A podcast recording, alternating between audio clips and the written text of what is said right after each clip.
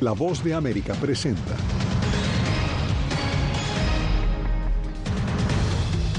Gigantes tecnológicas y la Casa Blanca acuerdan parámetros para el uso y desarrollo de la inteligencia artificial. Asociaciones denuncian 177 presuntos abusos contra migrantes en la frontera sur estadounidense. Latinoamérica se vería impactada por el fin del acuerdo que permitía la explotación de cereales ucranianos a través del Mar Negro. Y el debut de Leonel Messi con el Inter de Miami acapara la atención del mundo futbolístico.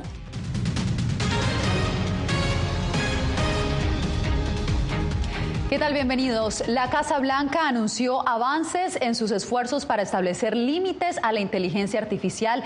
Esto luego de que las compañías tecnológicas más grandes del país acordaran mitigar los riesgos de esta tecnología emergente. Celia Mendoza, el presidente Joe Biden, hizo el anuncio hoy. ¿Qué fue lo que dijo?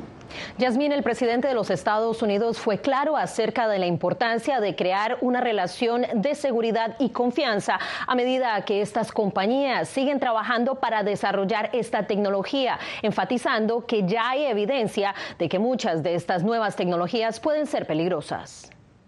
Estos compromisos son reales y son concretos. Ayudarán a cumplir sus obligaciones fundamentales con los estadounidenses para desarrollar tecnologías seguras y confiables que beneficien a la sociedad y defiendan nuestros valores y los valores compartidos. El presidente de Estados Unidos ha logrado acuerdos claves con al menos siete compañías, entre ellas Amazon, Google, Meta y Microsoft, para adoptar parámetros en el desarrollo de la inteligencia artificial, la cual ha sido cuestionada debido a su capacidad para desinformar.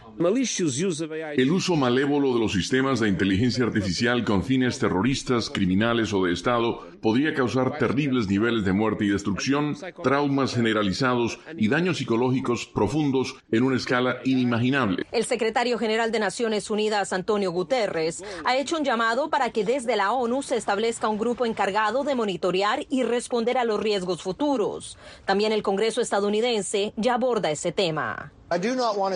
No quiero ver al gobierno crear una agencia para aprobar si alguien puede construir sobre la inteligencia artificial. He visto lo que ha hecho la Unión Europea, que realmente tiene sus directrices, ha quitado capital y la gente que se va de Europa e invierte en inteligencia artificial. Quiero ver la capacidad para fomentar esta tecnología aquí en Estados Unidos, pero al mismo tiempo protegernos de cualquier temor que podamos tener. Según la Casa Blanca, también están trabajando con otros países con quienes ya han logrado acuerdos voluntarios. Entre ellos se encuentran países como Singapur, México, Chile y Brasil. Te agradezco, Celia. El juicio del expresidente Donald Trump por el supuesto mal manejo de documentos clasificados empezará el 20 de mayo del próximo año, según una orden judicial de Estados Unidos que fue emitida este viernes. Los abogados de Trump se habían resistido a fijar una fecha, esto buscando que la comparecencia se realizara después de las elecciones presidenciales de noviembre de 2022.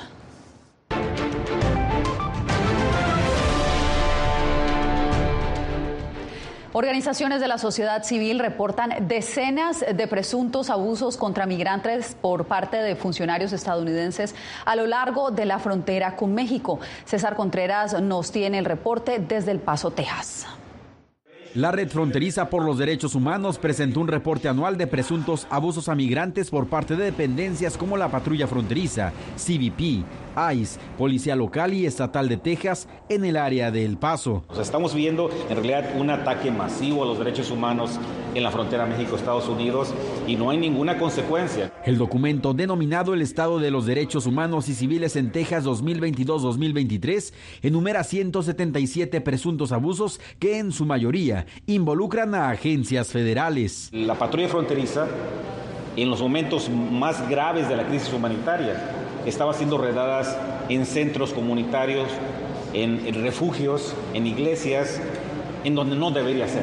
El Departamento de Aduanas y Protección Fronteriza fijó su posición. CBP trabaja constantemente para mantener el más alto nivel de estándares profesionales en sus interacciones con todas las personas encontradas. Es importante entender que la agencia no puede actuar sobre ningún problema o acusación percibido a menos que se señalen a nuestra atención a través de canales formales. Vamos a mandarle el reporte y vamos a reunirnos con cada una de esas agencias porque lo que nos interesa es que ellos respondan, pero no solo respondan defendiéndose, sino que tienen que cambiar esa política que viola los derechos humanos y los derechos civiles aquí en la frontera. En caso de creer que se está cometiendo un atropello por parte de un agente de CBP, la dependencia invitó a presentar una queja en la página web help.cbp.gov, una plataforma lanzada recientemente que se encuentra en inglés y español. César Contreras, Voz de América. El Paso, Texas. Estados Unidos sigue avanzando para descongestionar el enorme retraso en los procesos migratorios. El gobierno dispuso de un nuevo sistema para avanzar en las pruebas biométricas, como nos reporta Laura Sepúlveda. Un nuevo sistema para la adquisición de citas biométricas funciona ahora en Estados Unidos, iniciativa que hace parte de un plan para agilizar los trámites migratorios. Una nueva herramienta de autoservicio que permite a los solicitantes de beneficios, sus abogados y representantes acreditados reprogramar la mayoría de las citas de servicios biométricos antes de la fecha de la cita. La iniciativa busca remover barreras en un proceso necesario para identificar al solicitante. En términos de lo que constituye un identificador biométrico, generalmente es algo que no se puede cambiar de la persona. Por ejemplo, una huella digital, su rostro. Hay una cantidad de métricas que en realidad son identificables de manera única para cada persona. Las decadactilares y una fotografía son requeridas para obtener cualquier beneficio de inmigración y naturalización y en cualquier momento del proceso, USCIS puede pedirlas a un solicitante, peticionario, patrocinador, beneficiario u otra persona que reside en el país. No hay mucho tiempo de espera ya estando en la oficina, pero...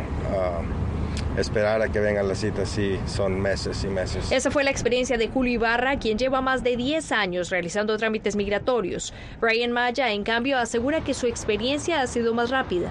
Bien, ya apliqué para todos los papeles ya cumplí el año un día aquí, ya me a la residencia porque a los cubanos al año un día aplican para la residencia y le llegan los papeles rápido. En el momento de mayor congestión, en enero de 2021, USCIS llegó a tener casi un millón y medio de solicitudes en espera. Y aunque los procesos han mejorado, asegura la agencia, se estima un periodo de cinco semanas entre la solicitud y la cita. Laura Sepúlveda, Voz de América, Austin, Texas.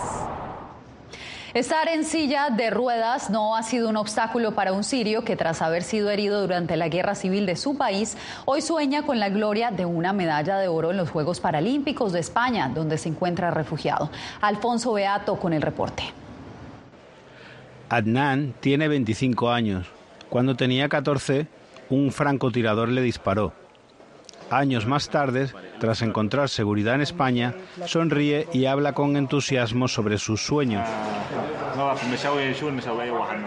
Adnan y Sergio Martínez, entrenador personal, se conocieron online y se convirtieron en compañeros de equipo. Sergio buscaba en las redes sociales participantes para formar un equipo y competir en una carrera de obstáculos. Adnan vio el anuncio y no dudó en escribir un mensaje. Adnan me decía que si se podía unir al equipo, que él iba en silla de ruedas, pero que le gustaría mucho participar en esta carrera. La discapacidad de Adnan no le impide competir en carreras de obstáculos y cada vez busca mayores desafíos. Incluso hizo la bandera rebelde siria en la cima del Kilimanjaro, la montaña más alta de África. Me siento súper libre y no me siento que, una persona que ha perdido una cosa en mi vida, no, sino una persona que ha ganado mucho en su vida y ha superado todo lo que todos los obstáculos que ha tenido en mi vida la determinación inquebrantable de Adnan para superar los desafíos comenzó después de su confinamiento durante dos años en un hospital de Siria, después de ser herido por la bala de un francotirador mientras cruzaba un puente en Homs, Siria. Adnan se siente bien cuando practica deporte. Como un, águila, ¿sabes? Un pájaro libre, superando siempre más, siempre sube más a la más alto. Adnan está entrenando para batir un récord Guinness y sueña con llegar a los Juegos Paralímpicos. Alfonso Beato, La Voz de América, Barcelona. Las polémicas bombas de racimo suministradas por Estados Unidos ya están en manos de Ucrania. Así lo informó este jueves el portavoz de Seguridad Nacional de la Casa Blanca, John Kirby. El funcionario aseguró que las municiones de racimo están teniendo un impacto efectivo en el objetivo de desarticular las formaciones y maniobras defensivas rusas. El fin del acuerdo para el exportación de granos por el Mar Negro impactará a América Latina. Eso aseguran expertos. Jair Díaz con la información. El fin del acuerdo entre Rusia y Ucrania para la exportación de cereales a través del Mar Negro golpeará algunos países vulnerables de Latinoamérica debido al alza de los precios de los cereales, asegura el experto Manuel Reirán. Porque otra vez estaríamos hablando sobre altos precios, inflación y que obviamente el mundo sigue manteniendo esas tasas de desnutrición. El investigador Manuel Reirán apuntó que países de la región productores de trigo y de maíz como Colombia, que dependen de fertilizantes ucranianos, y que son parte de la base del sector agrícola serán los más afectados. Venezuela eh, también se vería afectado, digamos, como en, este, en este tema de, cierres, porque un poco eh, Chile, que también, aunque ellos lo exportan de Canadá, pero pues que obviamente hacen parte de toda la cadena de suministros en América Latina y el mundo frente a estos granos y cereales. Por su parte, el analista Alfredo Molina pronostica que otras naciones como Argentina, Brasil, Paraguay y Uruguay se beneficiarían con el fin del acuerdo por el aumento que tendrían de su propia producción de granos. Entonces estas sociedades que le han apostado van a tener excedentes que van a retribuirse en ingresos mayores de la sociedad porque van a tener buenos precios en los granos y una oportunidad de exportar a las sociedades de la misma América Latina estos granos que requieren las sociedades de Estado que no producen granos. En América Latina, granos como el trigo y el maíz son parte fundamental de la alimentación. Jair Díaz, Voz de América, Bogotá. Y vamos a otras noticias. El día esperado por miles de fanáticos del fútbol ha llegado. El debut de Leo Messi con el Inter de Miami. Vamos ahora a Fort Lauderdale en la Florida con José Pernalete. José, cuéntanos cómo viven los fanáticos estas últimas horas antes del partido. Ya la algarabía se siente, Jasmine, ya es notoria la presencia de los fanáticos que incluso han arribado a las inmediaciones del Drive Pink Stadium eh, con más de cinco horas de antelación. Es más, la atracción que tenemos acá en el lugar de Voz de América donde nos encontramos, hacia el sitio donde se cocina la acostumbrada parrilla, es decir, ese asado argentino que celebra la llegada de Leo Messi, nos hace apurarnos para acercarnos a ese sitio. Mientras tanto, veamos el siguiente reporte, cómo ha sido la previa organización para este encuentro histórico, sin duda, para acá, para el sur de Florida. Inter de Miami contra el Cruz Azul. El Dry Pink Stadium de Fort Lauderdale es este viernes el sitio predilecto de la fanaticada de Leo Messi ante el esperado debut del astro argentino en la cancha durante el partido entre el Inter Miami y el Cruz Azul. El calor deportivo se ha venido incrementando en los últimos días, sobre todo con las expectativas del director técnico del equipo de la nueva casa de Messi, Gerardo Tata Martino. Por un lado, tratar de que tanto Leo como Bushi, como los otros chicos, como Diego Gómez, este, se vayan adaptando rápidamente a la liga, la conozcan rápidamente, tratar de acortar sus tiempos. Además del astro rosarino, hay mucha emoción por su reencuentro con el centrocampista Sergio Busquets, con quien el argentino compartió numerosas temporadas en el Barcelona. Sí, sé que la, la situación es diferente, sobre todo en, liga, donde no, no, estamos de la mejor manera, pero venimos con muchísimas ganas, con muchísima ambición, el club está haciendo un cambio y ese cambio es el que queremos todos para que el equipo vaya para hacia adelante y, podamos disputar todos los títulos. Fuera de la cancha, la prensa del mundo también se contagia con esta pasión, no solo del fútbol, sino de la presencia de Messi en Miami. Los mexicanos, con los argentinos, con la gente de Miami, bueno, acá hay bastante latino, así es que esta locura y esta fiebre por Messi de verdad que está desbordando, incluso nunca había creo que tanta seguridad como la que hay ahora. Tiene como 12, 15 personas Leonel sale por un lado, al otro día sale por el otro, hoy ya lo hemos estado esperando en un, en un semáforo. Imagínense la gran cantidad de visitantes que se tiene previsto para que eh, lleguen a este encuentro. Son más de 21 mil personas. Ya incluso se siente la presencia de los hinchas del Cruz Azul que están eh, arribando a las inmediaciones en este encuentro que sin duda va a acaparar la atención de toda la fanaticada de Messi acá en el sur de Florida. Yasmin, contigo. Una verdadera fiesta latina. José, gracias por el reporte. Y usted no se mueva porque en un momento en que Ecuador experimenta una crisis de seguridad en su territorio, Estados Unidos acuerda una estrategia de cooperación. Esto al volver.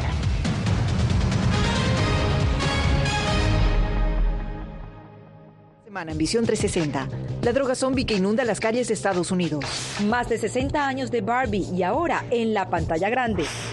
La mesimanía llega para quedarse. Visión 360 en todas las plataformas de La Voz de América.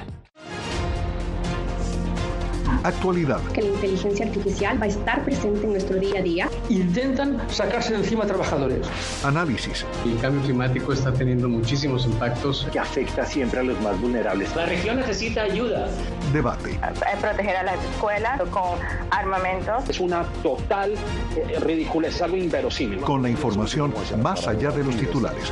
Todas las semanas por La Voz de América. Desde Washington, le saluda Gonzalo Abarca.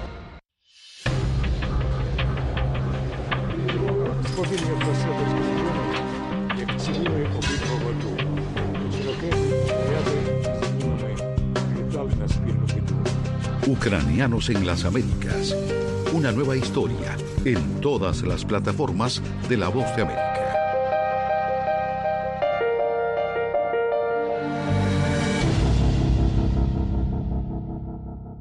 Fui detenido con acusaciones de traición a la patria y luego fui sentenciado y condenado a 13 años de prisión. Es una sensación totalmente inhumana, es una sensación como de estar muerto en vida realmente.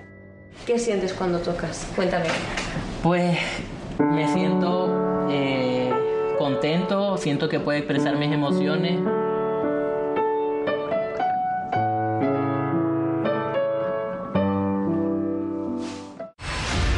Vencer la autocensura, poder mantener los medios abiertos. Periodismo, la prensa libre importa, una coproducción de La Voz de América y TVB. Expuestos a una vulneración de sus derechos básicos. Disponible en vozdeamerica.com.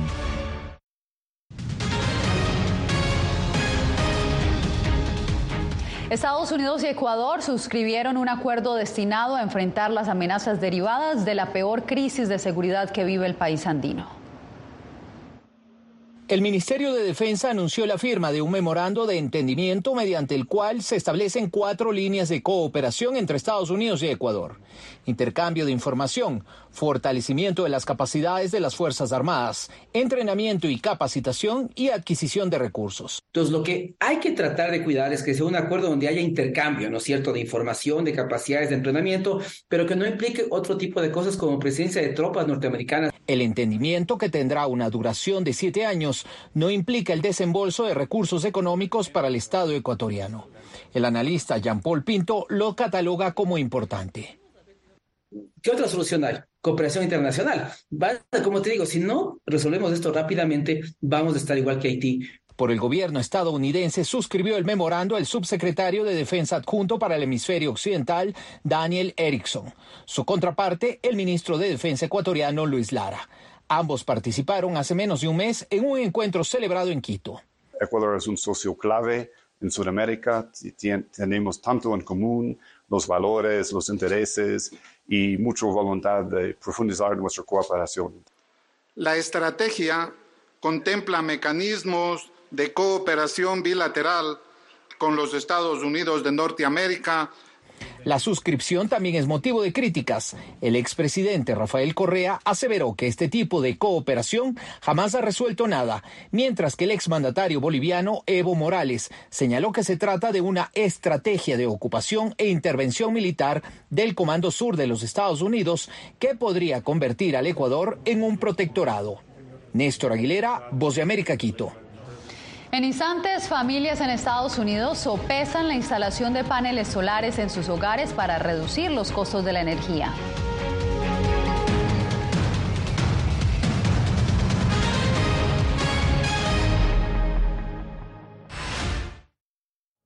Es uno de los graves problemas que tenemos. Periodismo, la prensa libre importa, una coproducción de La Voz de América y Guatevisión. Una de las patas que sostiene la democracia debe ser la libertad de prensa. Disponible en vozdeamerica.com.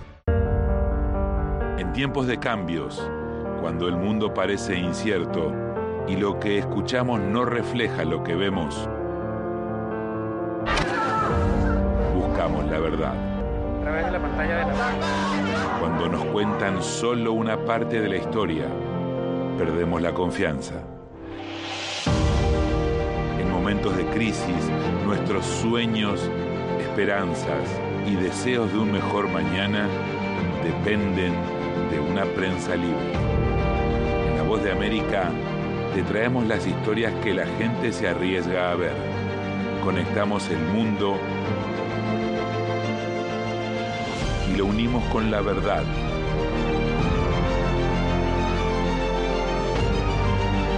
En La Voz de América te presentamos el panorama completo.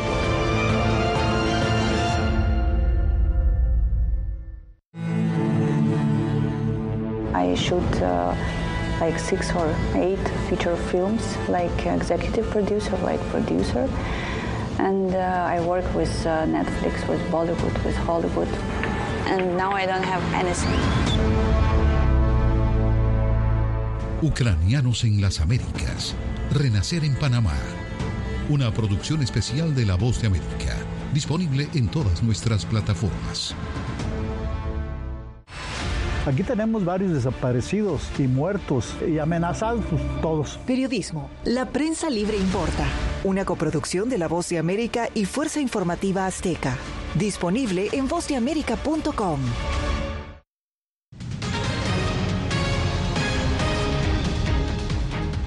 Este viernes la Fiscalía de Guatemala allanó la sede central del partido Semilla del candidato presidencial Bernardo Arevalo, una nueva acción que enturbia la campaña de presidencial del 20 de agosto. Ya la OEA había alertado sobre las acciones que según el organismo ponen en riesgo la democracia. Eugenia Sagastume.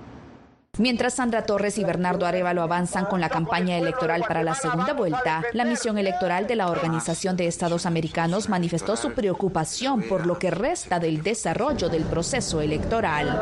Preocupa la posibilidad de descalificación arbitraria de algunas de las opciones que emanaron del voto del 25 de junio estas reacciones se dan después de que el Ministerio Público anunció la investigación, allanamientos y órdenes de captura en el caso denominado Corrupción Semilla por supuestas anomalías en la formación del partido Movimiento Semilla.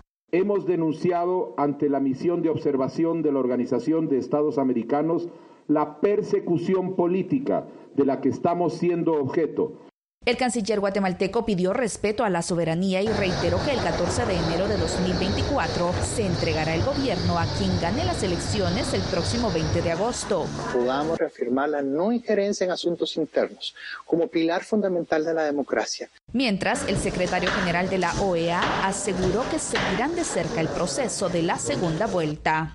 Otra vez estará el equipo de la misión presente para continuar con sus tareas de observación. Este viernes el Tribunal Supremo Electoral presentó un amparo en contra de la fiscal del Ministerio Público, la presidenta del organismo judicial y otras autoridades, a quienes se les exige que se abstengan de emitir órdenes en contra de la oficialización de resultados de la primera ronda electoral. Eugenia Sagastume, Voz de América, Guatemala. Familias estadounidenses buscan diferentes alternativas para ahorrar dinero en el pago de sus facturas de electricidad en un momento en que el consumo de energía aumenta significativamente por el uso de aire acondicionado debido a la ola de calor. Rodolfo Sánchez en Houston con el informe. ¿Vale la pena invertir en paneles solares? Esa es una pregunta que nos hacemos muchas personas con tal de saber si nos conviene o no en busca de que el ahorro de energía se refleje a la hora de pagar la factura de electricidad. Ludo Ledux fue uno de los que lo pensó y tomó una decisión. Eh, me gustó, sobre todo porque en el área aquí donde yo vivo es, sí tengo fallas eléctricas. Los paneles se instalan en los techos o en los campos. Cuando el sol brilla sobre un panel solar, esa luz es absorbida por las células del panel. Ese proceso crea un campo eléctrico a través de las capas del panel y hace que fluya la electricidad, según explica el Departamento de Energía de Estados Unidos. Entonces nosotros determinamos la cantidad de horas de luz que recibe, de luz solar que recibe tu techo y junto con la cantidad que tú consumes, nosotros buscamos un sistema que trate de cubrir al 100%. La cantidad de dinero que se puede ahorrar al usar la energía solar depende de la cantidad de electricidad que se consume y el costo de los paneles solares depende de la energía que debe generar, porque no es lo mismo una casa chica o mediana como por ejemplo esta que otra más grande si en 10 años yo vendo mi casa, los paneles solares le dan más plusvalía, más valor a la casa. En su página web, el Departamento de Energía informa que el gobierno federal otorga un incentivo que puede llegar hasta el 30% del costo de inversión de los paneles solares para las familias que reúnan los requisitos. Rodolfo Sánchez, Voz de América, Houston. Breve pausa y regresamos con más información.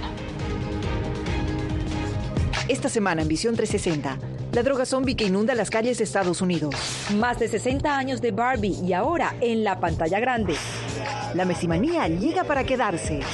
Visión 360 en todas las plataformas de La Voz de América. Actualidad. Que la inteligencia artificial va a estar presente en nuestro día a día. Intentan sacarse de encima a trabajadores. Análisis. El cambio climático está teniendo muchísimos impactos que afecta siempre a los más vulnerables. La región necesita ayuda. Debate. Proteger a las escuelas con armamentos. Es una total eh, ridícula, es algo inverosímil. Con la información más allá de los titulares. Todas las semanas por La Voz de América. Desde Washington, le saluda Gonzalo Abarca. Creo que la cooptación de las instituciones es uno de los graves problemas que tenemos. Periodismo, la prensa libre importa, una coproducción de La Voz de América y Guatevisión. Una de las patas que sostiene la democracia debe ser la libertad de prensa. Disponible en voceamerica.com. Algo he aprendido estos últimos años y es el darme cuenta de que nosotros podemos planear todo, pero que la vida tiene cosas para vos que no te imaginas. Me duele porque estoy aquí por ese país que hoy me quitaron. Yo siempre he dicho que la libertad está en la mente y el hecho de que tu cuerpo esté en un lugar no significa que no sos libre. Siempre me sentí libre, incluso estando presa me sentí más libre porque pude darme cuenta que si estaba ahí es porque realmente he elegido qué hacer con mi vida. I thought this war would be end if you in a few months. We have to live our life for us and for these people who try to protect our country. Ucranianos en las Américas, tiempo de guerra. Desde el próximo 3 de julio en todas las plataformas de La Voz de América.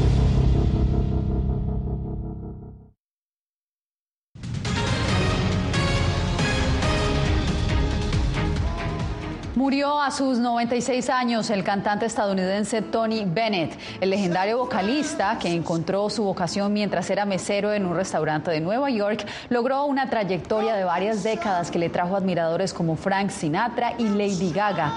Bennett murió este viernes cuando le faltaban solo dos semanas para cumplir, eh, para tener su cumpleaños número 97. La fiebre de los objetos coleccionables también se hace notar en la convención Comic Con que se celebra estos días en San Diego, California. Alex Segura nos muestra los precios que pueden llegar a alcanzar estas pequeñas figuritas. Una de las pasiones más importantes aquí en el Comic Con son los coleccionables. Vengan que les vamos a enseñar diferentes figuras que la gente colecciona. Por ejemplo, aquí a, aquí a mi izquierda unos eh, coleccionables de Marvel y podemos ver que um, hay muchísima gente interesada, como por ejemplo aquí nuestro compañero, uh, ¿cómo se llama? Uh, Fernando. Fernando, eh, muy bien. Eh, ¿Qué está haciendo aquí? ¿Cuál es, eh, ¿Qué es lo que está buscando? Estoy buscando G.I. Joe's y Marvel Legends, que son estos aquí, uh, para Comic Con. El tanque, van a salir con un tanque grande y un helicóptero. Ajá, ¿y eh, cuál es el precio medio más o menos eh, de estas figuras coleccionables? Oh, man, puede comenzar de 500 a 800, depende lo que colecciona. Uh, unos valen 50, 40. El precio es, you know, different, diferente. Y por último, eh, ¿qué es lo que más ilusión le hace de esta eh, edición de Comic Con? Oh, que todo el mundo viene junto y, y ponen juguetes bien raros, bien extra, extreme y memories de, de, childhood, de cuando estábamos chicos. Oye, muchísimas gracias, Fernando. Eh, hasta la próxima. Pues ya lo ven, eh, una locura, una pasión por estos objetos coleccionables que, como decía, el más barato puede estar sobre los 500 dólares. Desde San Diego y para la Voz de América, Alex Segura. Un afortunado jugador de la Lotería Estatal del Powerball ganó el premio mayor de un mil millones de dólares. Este es el tercer premio más grande en la historia de esta lotería. El ganador aún no se ha presentado. Lo que sí se sabe es que un establecimiento comercial se hizo acreedor de un millón de dólares porque allí se vendió el boleto. Con esta historia llegamos al final de esta emisión. Feliz fin de semana.